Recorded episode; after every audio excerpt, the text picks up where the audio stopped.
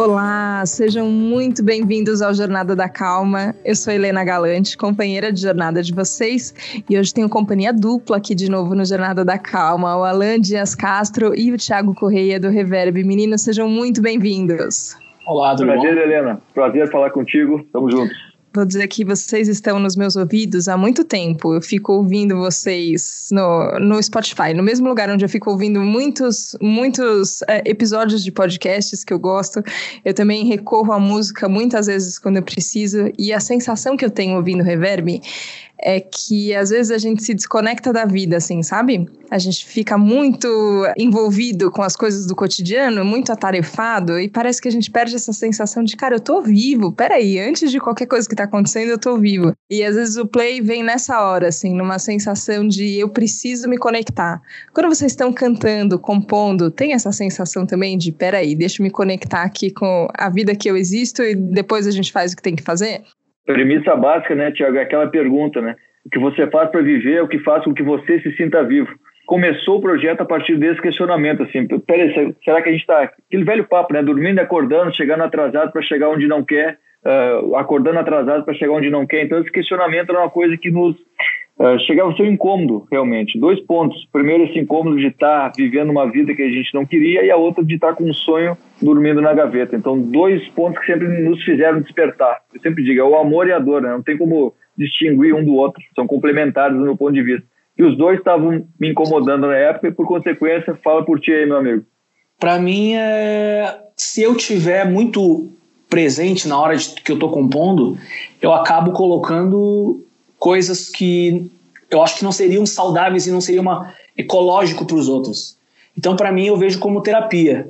No momento que a gente escreve, a gente coloca, a gente tenta solucionar alguma dor nossa, algum problema ali. E a gente só publica, ou só, a música só está pronta quando a gente consegue encontrar a solução. Então, é quase um processo terapêutico. Uh, a gente brinca que é. Brinca não, são as premissas do reverb. Uma delas é transformar solução em refrão. Então a gente tenta transformar a solução em refrão, a nossa solução. Mas normalmente, ah, quando a gente começa a escrever, ou pelo menos no reverb foi isso, né? A gente tinha algumas coisas que estavam nos incomodando e a gente quando compunha uh, acaba colocando essa, é, essa dor para fora. E, a, e aí quando a gente olhava essa música a gente falava, cara, a gente vai passar essa dor em frente? E aí a gente sentava falava, não, parei, vamos, vamos, vamos tentar resolver isso. Então, acaba sendo até uma, um diário, uma lembrança. Toda vez que eu estou me sentindo o palhaço da maldição ser feliz, eu ouço a música e falo: Ah, tá, peraí. É, é mais para lembrar que, que existe falou, vida. Thiago, você falou em palhaço, falou também de processo terapêutico, né, Helena? Sem dúvida, tem muito de terapia. E tem uma. Uh, falou em palhaço, eu lembrei do Márcio Libar, que é um cara que eu, que eu, gosto muito do trabalho. E uma vez ele deu um conselho para mim que acabou refletindo muito no reverb, né, Tiago? Ele falou o seguinte: tem muito com o que o Tiago falou agora, de o problema não passa porque a gente passou ele adiante. Ou seja, ele me disse assim: resolve seus problemas antes de escrever, não desconta na caneta. Então, essa consciência é forte, né? No, no momento foi um soco. Um soco no estômago, assim, depois foi um, virou um agradecimento para ele até hoje. Ontem eu conversei com ele, fizemos uma live, eu falei muito obrigado, porque isso mudou a maneira com que eu me expresso, a maneira com que eu tenho o cuidado de oferecer, né? Ah, por que, que eu digo oferecer? Ah, a minha premissa sempre foi assim, sempre que você tiver um projeto, inclusive rolou com o Reverb isso, né? tá bom, vocês têm um projeto, ah, legal, de música, os dois, poesia, mas o que vocês vão ganhar com isso? E a nossa resposta nunca foi o que a gente vai ganhar, o que a gente tem a oferecer. Essa simples troca, sabe, Helena? Não é o que eu vou ganhar, é o que eu tenho a oferecer. E o cuidado do que a gente vai oferecer é fundamentado nessa, nessa questão de resolver nossos problemas antes para não passar adiante, né? Então tem muito da terapia assim, em dupla, em grupo, enfim, depende da quantidade de pessoas ouvindo. E acho que, de certa forma, é, destrói um pouco aquela romantizada que muitas vezes a gente dá do artista sofredor, né? Eu sinto isso, assim, às vezes uma companhia na questão inicial que uma música traz, no, numa inquietação que, que, ok, todo mundo compartilha dessa inquietação, mas tem esse algo mais que é, que eu acho que é essa solução transformada em refrão. Mas aí tinha uma outra pergunta, porque refrão é uma coisa que a gente repete. E eu já reparei com músicas, assim, que eu ouvi a primeira vez e quando eu ouvi prestando atenção na letra, eu tive um insight, uma coisa maravilhosa. E aí, às vezes eu começo a ouvir, ouvir de novo, ouvir de novo, ouvir de novo, ouvir de novo, e daqui a pouco eu falo, não, mas peraí, o que, que era que eu tinha entrado em contato? A primeira vez que eu ouvi que eu é. perdi agora. Como é que, como é, que é esse processo de, de repetição, né? Que, que acontece no palco uh, e acontece, enfim, é, o Thiago até comentou, né, de às vezes ouvir de novo e lembrar, mas como é que é quando a gente repete muitas vezes o mesmo insight, assim? Sabe aquela coisa de um dia de cada vez? Um dia de cada vez tem muito isso, de você ter que relembrar e você tem esse dia para fazer o possível uh, para se tornar uma pessoa melhor, enfim. Mas isso não, não deixa de. Uh, não, não dá para deixar para trás quem você foi. É claro que evoluir passa por isso, mas a gente não pode abandonar essa trajetória. Eu acredito que uh, repetir isso seja essa confirmação de uh, um dia de cada vez, um dia de cada vez, um dia de cada vez, eu vou lembrar disso, eu vou lembrar disso e por consequência eu vou evoluir. Mas não se trata de abandonar, sabe, ou ignorar. As coisas, a gente não resolve as coisas ignorando, fingindo que elas não existem, ou como a gente diz, passando adiante. Então, acho que encarar de novo isso faz parte do processo também. Agora, com outros olhos, é tipo ver um filme que você já viu e como eu falo, às vezes chorou na parte que já riu, entendeu? É outro ponto de vista, é outra abordagem, da, da, e é muito importante a gente também não se não menosprezar a trajetória.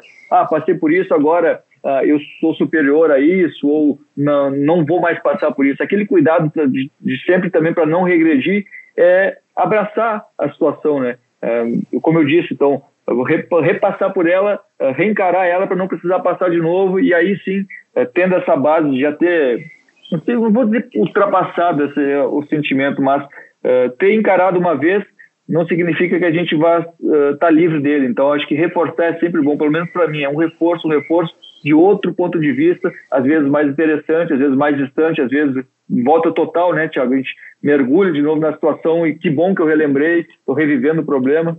Eu posso ter entendido a pergunta errada, porque eu fiquei pensando. Eu achei que ia ser uma resposta, o Alu deu outra, mas eu vou falar sobre o meu ponto de vista do refrão. Esses dias eu e o Alan nos encontramos e eu tava, eu nos meus processos de autoconhecimento, falei, cara, eu sempre fui muito racional e muito lógico. E eu brinco que eu, o reverb, o equilíbrio do reverb é que o Alan é um cara extremamente, um cara extremamente sensível. E eu acho que, uh, não que ele seja só sensível e eu seja só lógico, mas eu sou muito lógico, eu quero saber a matemática, eu quero saber. Então, quando eu penso refrão, eu penso em gestalt, eu penso em repetição, eu penso em criação de hábito, e aí, quando eu falo transformar solução em refrão, era que, pelo fato de ser refrão, e refrão é o que se repete, o momento que a gente repete, repete, repete aquilo, aquilo se transforma em um hábito. E eu poderia fazer uma música que é só boa para mim, sei lá, uh, incitando violência. E criar um refrão disso, até isso se tornar um hábito para quem está ouvindo. E eu via a minha responsabilidade enquanto compositor de deixar aquilo rodando, porque todas as técnicas, na hora que a gente vai fazer o reverb, a gente pensa em criar simetria para que o cérebro entenda melhor. Vamos fazer a, a, resolução da harmonia ser exatamente na frase de impacto, porque daí a pessoa vai, uh, ela tem uma o êxtase daquele da, da, descoberta, a harmonia bate junto na hora que a gente acha uma solução, a harmonia fez a solução. Tudo isso aí é calculado matematicamente. E eu comecei a me dar conta do poder que volta e meia alguns artistas têm.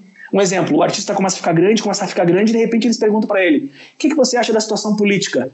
Cara, eu acho que ele pode ter uma opinião, mas era muito melhor perguntar para uma pessoa que realmente entende da situação política. Porque senão esse cara começa a ganhar um poder porque ele sabe fazer bem refrão, mas não necessariamente ele entende daquela, daquele, daquele ponto. Eu vi o artista vai criando esse, ganhando esse poder.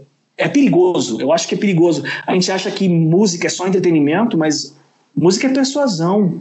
E aí eu, eu tô falando diretamente, eu tô falando o que é o engraçado que a gente falava brincando isso do reverb no início, era que o Alan falava que a, como é que tu falava que a música ela te ela te tocava de outro lado.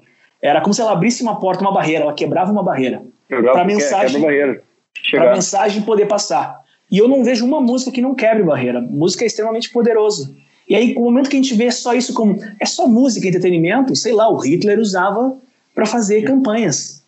Então, eu levo muito a sério a parte matemática e quando você fala refrão, eu penso nisso, na repetição, na criação de hábito, e se é para criar um hábito, que seja um hábito positivo. É só um parênteses, acho que eu de fato não entendi a pergunta, então desculpa. Mas... não, mas acho que vocês dois acabam. A viagem, gente complementou. não, é engraçado, porque às vezes eu faço umas perguntas que eu tenho alguma coisa aqui na minha cabeça e às vezes eu falo, não sei se eu expressei direito o que, que eu tava pensando, mas eu acho que vocês se complementaram, porque eu acho que tem as duas coisas. Tem a repetição de voltar ao assunto, então você exato, canta uma exato. mesma música muitas vezes, que eu acho que é um pouco o que o Alan falou, mas tem isso que o Thiago falou também, que querendo ou não, acaba sendo quase um mantra, vai, entre muitas aspas, que a gente fica repetindo, repetindo e isso consolida um hábito.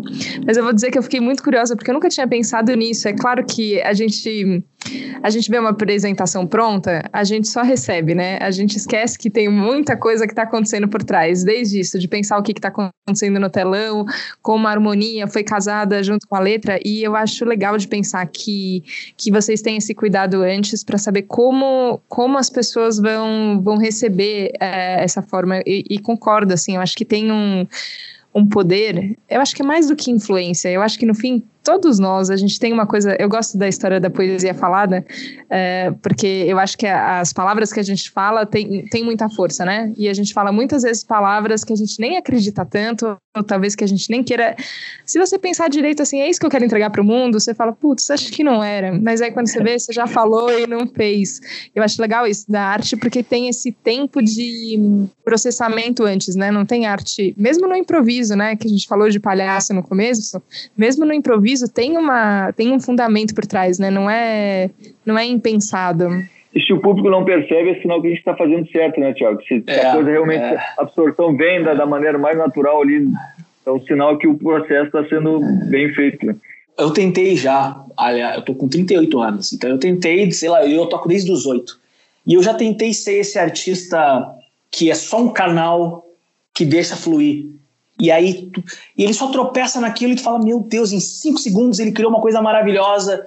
E eu não conheço um artista que seja assim o tempo todo. Eu conheço um artista que fez mil músicas e um dia, claro, um dia estava num flow, só que sempre reflete as conexões, a história de vida dela, os hábitos, as crenças. E aí a questão era, é partir do princípio que eu tô pronto. E eu tenho certeza que eu tenho todos os meus problemas, todos os meus. É. Então eu preciso estar bem atento para ver se eu não tô passando em nenhum filtro que eu tô querendo resolver. É, é mas essa é, questão. Desculpa, Thiago, se interromper, cara, mas é uma questão que pega muito em mim também, que é de não ser só o que a gente faz, mas uh, eu sempre falo, poesia não é só o que eu faço, me faz ser quem eu sou. Ou seja, eu estou tentando ser uma pessoa melhor, entende? E isso, por consequência, vai refletir no nosso trabalho. Então, eu não consigo muito uh, distanciar, sabe, o, os, os, caras do reverb que estão no palco, os caras que estão trocando ideia na van, os caras que estão aqui. Então, eu acho que o objetivo é sempre essa evolução sendo consequência uh, de, uma, de uma busca pessoal, né? Então, eu não consigo desassociar assim essa busca uh, ou, ou não entendi de novo a pergunta. tá tudo entendido, tá tudo muito certo. Queria perguntar justamente sobre esse processo de, de busca pessoal. Às vezes me perguntam, e eu tenho até dificuldade de contar, porque parece que são tantas coisas que vão se somando e no fim você chegou em, em, em descobertas e questionamentos. É, mas para vocês, tem, tem uma clareza assim de como de como vocês chegaram até aqui nesse processo, quais foram as ferramentas que importaram mais, se foi mesmo a música e a arte e a escrita, ou se tiveram outros coadjuvantes ali juntos que colaboraram? Você falou uma coisa da poesia falada, né? E para mim era uma responsabilidade muito grande. Na minha cabeça, assim, eu tenho um trabalho como letrista de muitos anos e eu só faço letra, não faço música, não dou sugestão em melodias, não dá, pelo menos. E é uma responsabilidade muito grande para mim, entre aspas, só fazer a letra. Eu acho que aquilo ali tem que acrescentar algo, né? Então, uh, tem que ser muito. Pô, o cara se, se diz letrista, ele tem que acrescentar, não, não pode ser só um amigo que vai lá e faz uma música, entende? Junto porque é amigo. Legal, é o processo acaba sendo esse, mas eu me, me senti essa responsabilidade. E falando, uma vez falando a poesia, eu sinto também a responsabilidade do que eu estou passando. Ou seja, uh, eu tenho que me identificar a ponto de, de ser o porta-voz da, daquilo ali, né? Então, sim, a, a, a poesia para mim sempre foi a ferramenta dessa descoberta. Primeiro, uh, de achar o meu lugar no mundo através da escrita e depois uh, de me sentir bem a ponto de, de passar o que eu acredito. E isso passou também por autocrítica, por depender muito assim de, de, de tirar aquela imagem de que eu não era capaz de ser o porta-voz que eu acreditava, pude contar muito com família, com amigos. O próprio Thiago foi um cara que desmistificou muito, me fez com que eu me sentisse à vontade falando no palco, assim. É legal dividir alguém com quem você, o palco com quem você confia, uh, com quem você admira. Então, o meu processo foi justamente esse. A poesia foi a base, como eu disse, eu não consigo desligar do, do, do, do crescimento pessoal, assim. A poesia acompanhou a trajetória pessoal de, de encarar as coisas, de expor o que eu acreditava e sim ser o porta-voz do que eu acredito. Então foi minha ferramenta lado a lado com o crescimento pessoal. Quando eu fiz o reverb com a Alain, eu olhei para trás e falei: ah, isso é arte. Porque até então, a gente tende a chamar de arte a técnica. E uma vez eu estava conversando com um amigo meu que é um guitarrista e ele é um dos melhores guitarristas que eu já vi. Ele é muito bom. E eu perguntei para ele qual era a diferença dele tocar muitas notas rápidas e de uma pessoa fazer malabarismo com oito bolinhas. E ele falou, e aí ele falou que era arte. E eu falei, por que, que malabarismo não é arte? E por que, que a tua música é arte? E, e aí a gente chegou à conclusão de que era, não é tocar um monte de nota rápida. Isso aí é, é técnica, isso aí tu aprende. Agora, o, o que tu expressa através dessa técnica? Então a arte, ela a, abre. Eu me comunico artisticamente, até então eu me dei conta que eu era um malabarista. Meu irmão falava assim, então tu era um malabarista de é. guitarra e ele era um solista de bolinha. eu falei, é. era... O Alan sempre foi artista. Eu sei, e era, a gente se conheceu, o Alan sempre tinha o que falar. E eu sempre estava muito focado em como entregar o que ia falar. Mas na hora que eu perguntasse, Tiago, qual é a tua opinião? Eu travava, porque eu não tinha feito esse processo de como passar as minhas ideias através da música. E aí uh, existem algumas artes, e a música é uma delas, que elas te dão um certo status que o fato de tu pegar um violão e tocar o que o Chico Buarque fez te chamam de artista. Mas será? Eu não estou dizendo que a pessoa não é, mas saber cantar bem, um exemplo disso é o The Voice. The Voice é quantos cantores maravilhosos estão ali, mas eles não se transformam em artistas depois, porque eles estão focados só na técnica. Enquanto o Nando Reis é um excelente artista, a voz dele fala, é, a fulana que ganhou The Voice canta melhor, tecnicamente, mas artisticamente. Isso eu me dei conta com reverb e durante tem um seriado que eu adoro, que era, acho que foi do National Geographic, não sei, que era a história do Picasso. E aí conta a história do Picasso desde o início que ele é criança até ele virar o grande Picasso. E ele não era esse artista, eu preciso beber, enlouquecer e botar na tela. Uhum. Ele era um matemático, fizeram, eu vi um podcast que eles fizeram aquele luz negra num quadro dele e ele repintou 1.200 vezes até chegar ao quadro que ele queria. Era matemático. Aquele desenho que parece que é de criança, que ele distorce a profundidade, era um estudo matemático. Eu pensei, ufa, saber que um dos maiores artistas do mundo também não era só emoção. Eu acho que eu também faço isso, eu exagero, volta e meia pro lado da razão. Eu quero dois, um mais um, dois, e quero entender o porquê que aquilo emociona uma pessoa. E às vezes tem vários fatores, mas quando eu me incluí na minha, no meu processo artístico, coisa que o Alan já fazia, o Alan falava assim, ah, eu quero dizer, eu tenho, tanto que quando gente, meus dois primeiros CDs, eram meus CDs, mas todas as letras do Alan. Eu falo, cara, na verdade eram os teus CDs. Tem uma, um CD antigo meu que eu tava lendo, que ele conta a história dele, da mulher dele, e ela se mudando pro Rio. Eu falo, cara, isso aqui é vida, eu tô cantando a vida do Alan. Eu musicalmente era eu a expressão, mas e as ideias? No reverb foi quando a gente sentou junto e a gente começou a conversar sobre palhaço, e aí eu pude foi uma troca, né? O Alan falou assim, cara, vem cá que eu vou te ensinar a ser artista e tu me ajuda aí na parte técnica. Hum. E aí se complementou. E aí eu fui, fui, entendendo esse processo artístico e não só de técnica. Eu brinco, eu falo com minha mãe que tem a diferença do artista e do artesão. Eu era um artesão não necessariamente, necessariamente precisa ser um artista, não necessariamente precisa ser um músico para fazer arte. Acho que daí, sobre esse ponto de vista, pode ter um advogado artista, um cozinheiro artista, já tem, né? Mas sei lá, um, coisas, um motorista artista, né? Que ele consegue se colocar o ponto de vista dele através do que ele faz. Mas sabe o que eu estava ouvindo você falar agora, Thiago? E acho que uma das músicas que eu mais já coloquei no repeat tem essa frase do Mar Ensina, que fica na minha cabeça. E eu fico pensando que muitas vezes eu já pensei na vida que, ah, não, não vou fazer isso porque ainda não tô pronta. Acho que eu preciso me preparar um pouco mais. Não, não, não estudei direito. Uma cabeça bem racional, assim, né? De não, peraí, preciso fazer mais um curso. Antes de começar que eu tenho que fazer mais um curso. Eu, tenho que, eu preciso de um professor novo. E aí tem um momento que, e, e foi muito que aconteceu aqui com Jornada da Calma também, que você simplesmente você fala, tá, eu vou. E eu vou aprendendo no meio do caminho, eu vou, eu vou dando o jeito que for. Não é no impro improviso, é tudo é, tem essa ideia de é que ninguém vê, né? Mas tem, tem todos os rascunhos do Picasso atrás do quadro do Picasso. E tem tu, todos os processos que a gente fica fazendo. Acho que tem uma vontade de entregar sempre o melhor. Mas tem uma coisa de que é aprender no meio do caminho. É, e, e, eu acho que a hora que tem um encontro, e eu gosto muito de, ah, de pensar em trabalhos coletivos, assim, né? Teatro, eu sempre me encanto com isso, quantas pessoas são envolvidas para funcionar. Uh, e música e poesia, no caso de vocês também, tem vocês dois e tem mais gente na né, hora que vai ter uma apresentação. Essa coletividade que a gente vai aprendendo uh, de, andando de bicicleta enquanto a gente está já em cima da bicicleta, né? Acho que a sensação é um pouco essa. é incrível o, a questão do, do Mar em Cena, depois eu explico da onde surgiu a ideia e tal mas o, o, importante do show ao vivo, de realmente a gente, porque a criação sou eu e o Thiago, ah, muito legal, criamos alguma coisa, e depois a gente não tem a noção do impacto, né, Thiago? De você ouvir como é que aquilo chegou na pessoa e como que ela recebeu aquilo. É, a gente não é responsável por isso, obviamente, de como a pessoa vai receber o que a gente criou. Mas são maneiras, às vezes, tão fortes, Helena, assim, que nos surpreendem e por muito tempo, sendo muito sincero, até me assustavam, assim. A maneira com que as pessoas recebiam nossas músicas, a maneira que elas... Uh, o, o, os rituais que elas usavam, né, para ouvir nossas músicas. Então não era só uma questão de botar um som a rolar, não. Tinha algo ali que é, tinha uma, uma função para elas e despertava um certo, levava elas até um certo local de consciência que, um momento, me assustou. Uh, mas depois a gente não tem como ter esse controle, como eu disse, né, cara? Não sei como é que é para ti, Tiago, ao vivo ali, essa recepção das pessoas, como é que foi eu já passei, acho que por todas as fases. Eu já passei até por não gostar. Tipo, ah, lá vem a pessoa que gosta de mim. Até eu me dar conta o quão isso. Não era.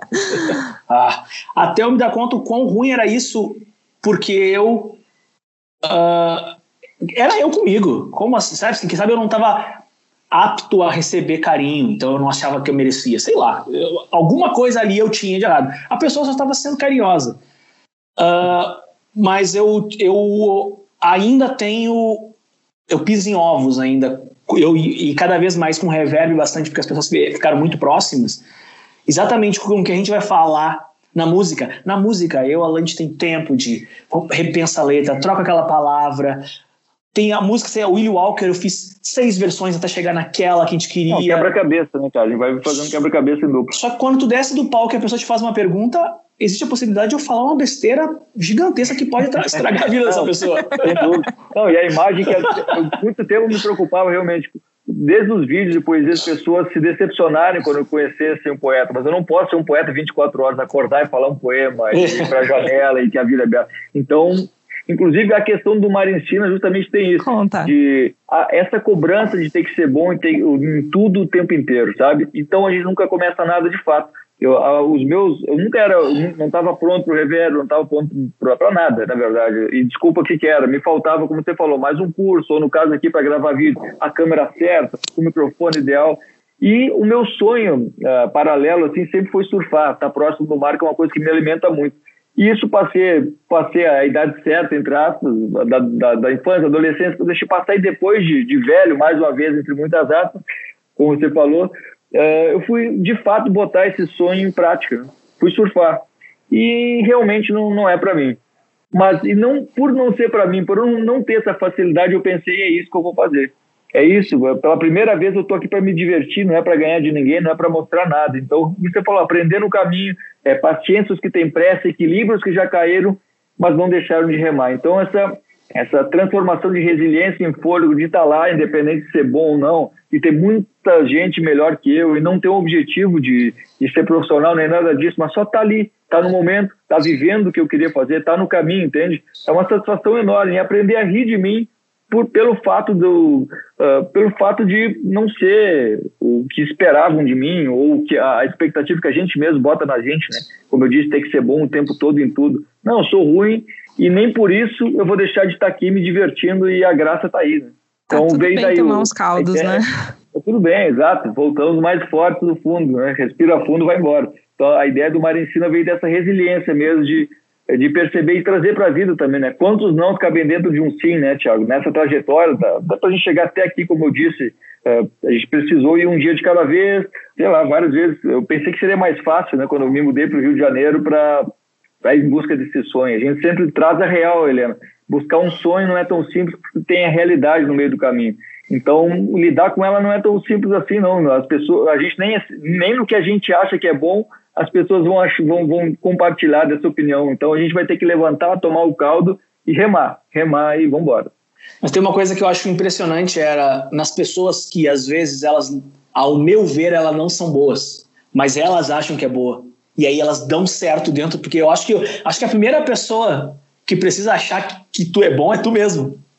E aí parece que um, o universo fala: é, então olha só, tem mais esse mar de pessoas que também pensam que nem tu. Tem outros que não vão pensar. É. O resto é opinião, é parâmetro. Como é que a gente vai saber também o que é bom, o que não é, o que é sincero, o que não é? Acho que é muito. A beleza é subjetiva, a sinceridade é inquestionável. Acho que eu, eu parto daí hoje em dia, sabe? Questão de opinião, de que vão gostar ou não vão gostar. Repito, a beleza é subjetiva. Para mim, pode não ser, mas a sinceridade é inquestionável. Vamos partir desse ponto. Vamos ser sinceros, se vão gostar ou não é outra história, né? Às vezes eu tenho a impressão que a gente se acostumou a versões muito editadas do nosso cotidiano. Então a gente conta as histórias que deram muito certo.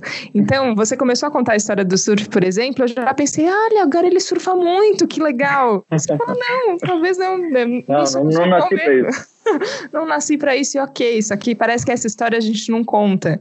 É como se a gente não pudesse é, compartilhar, só que tem um jeito de, de contar que mesmo assim, olha, olha quanto ensinamento, eu não tinha ideia que era isso que estava por trás da música, mas ela já me trouxe tanta, tanto aprendizado, você fala, que bom bom, né, que você não sabia surfar e, e mesmo assim é, topou, topou experimentar e se jogar no mar. Eu acho que a gente tem um, é, uma permissão maior. E acho que tem a ver com essa sinceridade que você está falando. E é muito bom do lado de cá. Vou contar isso para vocês.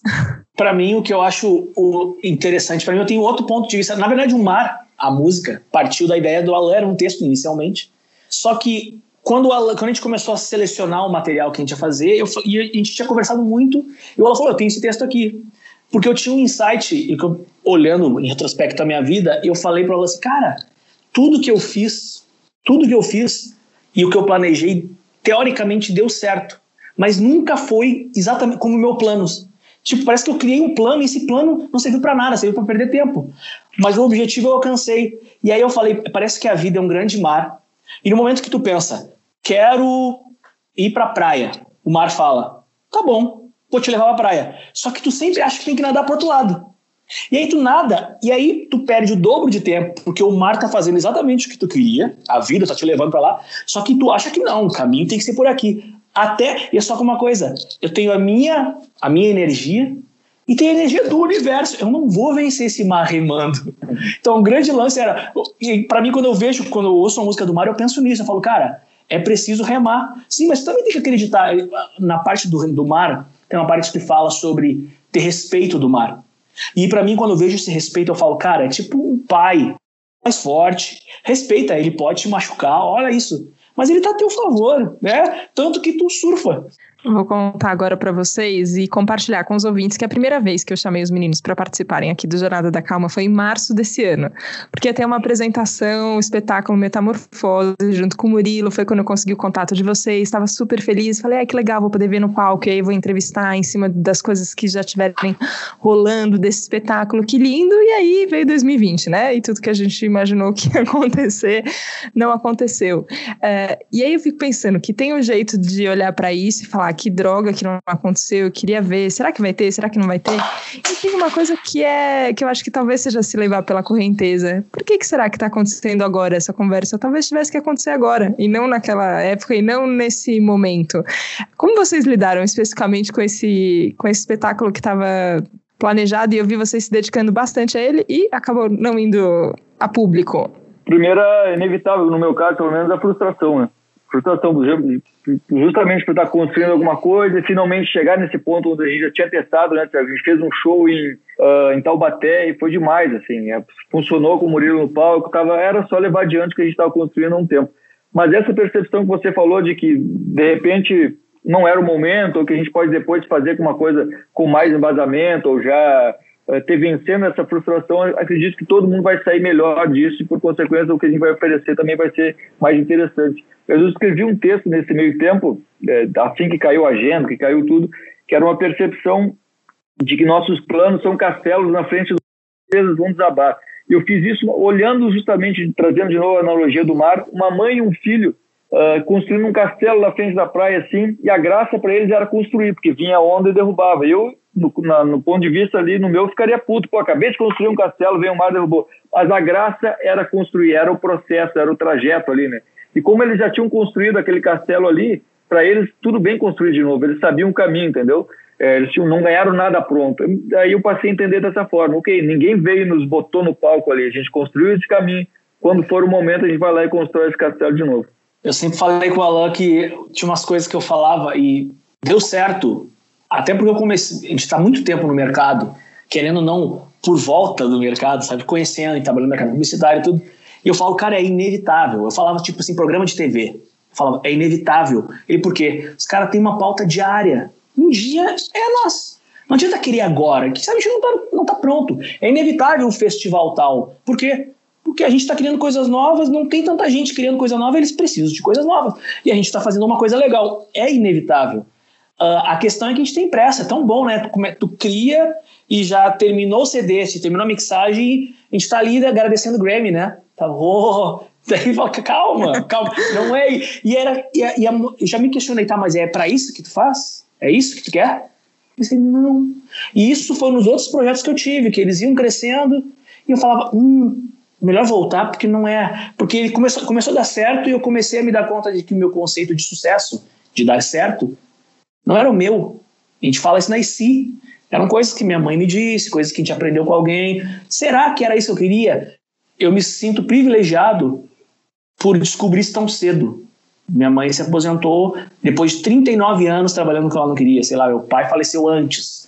Então a questão era: opa, eu pude aprender que é o que eu não quero. Já vale, sabe assim? Agora vamos. Aí eu comecei a ficar mais consciente. E 2020 veio para todo mundo estar tá mais consciente, tipo, a relação familiar, como isso. Porque não foi só a pandemia, teve a, teve a política também. Aí tu começa a ver a tua relação familiar, tu começa a ver o mundo com outros olhos. Eu acho que as pessoas acabaram ficando mais sinceras, e eu não sei se isso tem a ver com internet, com as suas, com as suas crenças. E aí tu fala, nossa, eu não sabia que essa pessoa pensava assim. Aí tu fica meio assustado. Eu acho que tudo isso aí é válido até para a gente se tornar mais consciente. Eu acho que se, se, o, se o universo, ou 2020, fosse um pai, ele tinha nos botado de castigo assim, senta aí para pensar e aí, quando tu, entende, quando tu pensar o que tu fez de errado, tu vai sair de castigo. E a gente está de castigo ainda. Não entendeu? Pois é, eu não sei quando, quando a gente sai desse castigo e o que acontece depois, mas a sensação que eu tenho agora, a gente conversando, é essa sensação de inevitabilidade boa que as coisas caminham para onde elas têm que caminhar e, e, isso e se a gente souber entender, né, para onde onde a correnteza está levando, quanto a gente tem que a gente remar, quanto a gente tem que parar e dar uma boiadinha, já que a gente está nas metáforas todas oceânicas, é, mas a gente vai com calma, acho que caminhando para um lugar mais tranquilo. Alan, Thiago, queria agradecer muito a presença de vocês aqui no Jornada da Calma, a presença de vocês nas minhas playlists diárias é um além poder escutar a reverb. Já acabou, já acabou. Já, já acabou, já, já. meia horinha passa tão rápido. Eu poderia ficar muito mais horas aqui. Eu juro que vamos ter que fazer a versão número 2, porque acho que a gente tem muita coisa ainda para conversar. Mas eu queria só agradecer mesmo a dedicação e a existência desse projeto e o coração todo de vocês que vocês colocam nele. Muito obrigada. Pô, eu que agradeço demais pela, pela, pela pelo convite e pela companhia aí. Valeu, Tiagão, também por essa troca. Foi um prazer, Helena. Até a próxima. Muito obrigado, Helena, pela, pelo convite mais uma vez. E é um prazer conhecer pessoas que estão dispostas e abertas à conversa. É maravilhoso poder conversar assim abertamente. Obrigado. Bom, é bom demais. Estamos acompanhados de muitos ouvintes muito, muito abertos à conversa. Então, meu agradecimento final é para vocês. Muito obrigada por estar aqui no Jornada da Calma. A gente se vê na próxima segunda, combinado? Um beijo. Tchau, tchau.